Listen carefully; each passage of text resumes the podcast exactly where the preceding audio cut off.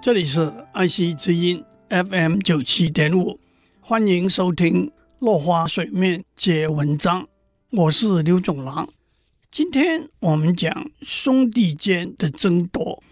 谈到兄弟之间的关系，我们自然会想到曹丕和曹植之间的故事。按照《三国演义》的记载，曹操夫人刘氏生了一个儿子曹昂。不幸早没，卞氏夫人生了四个儿子。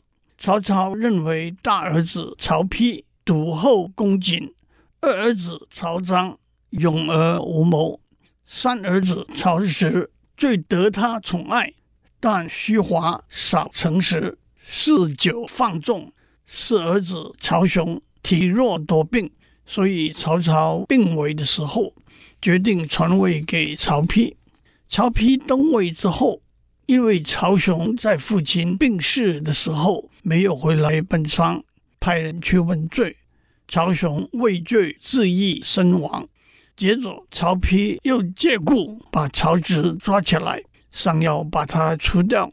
在母亲卞氏夫人求情之下，曹丕就对曹植说：“你常常在别人面前炫耀文采，我总怀疑。”你是找别人代笔的，限你在七步之内做一首诗，完成了则免一死，否则自以重罪。就以宫殿挂的一幅水墨画为题，不许用“二流斗长夏，一流最紧死”这句话中的任何一个字。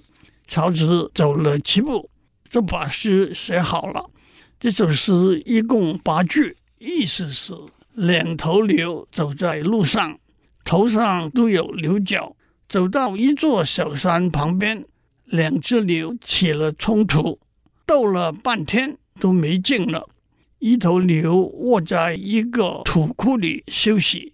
这头牛说：“不是力气不如你，而是我的力气没有用尽而已。”也暗指他们兄弟之间的关系。正当大家惊讶之余，曹丕又说：“七步成诗还是太慢，你能不能够应声随口做一首诗呢？”曹植问：“什么题目呢？”曹丕说：“我和你是兄弟，就以兄弟为题，但是不许用兄弟两个字。”曹植不假思索地念出：“煮豆燃豆萁，豆在釜中泣。”本是同根生，相煎何太急。曹丕被感动得落泪，最后把曹植贬官放走了。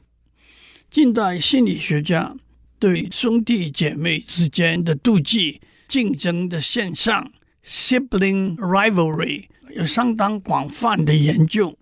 一岁婴儿开始能够分辨父母亲对待他们有所不同的地方。三岁就能逐渐了解和适应家庭生活的习惯和规律，也会衡量他和兄弟姐妹之间的关系，争夺食物和玩具，拒绝分享，企图吸引父母亲的注意力，肢体的冲突等，都是常发生的事情。兄弟姐妹之间妒忌和竞争，从婴儿时期开始，或者会逐渐消失。但也会延伸到青少年和成年，大多是明显的传统指标的比较。在青少年时期，例如考试的成绩、体格和容貌、往来的朋友等；成年之后，例如事业上的成就、财富的累积、婚姻和家庭的状况等，都会因为兄弟姐妹之间从小比较亲密的关系。而引起比较多妒忌和竞争。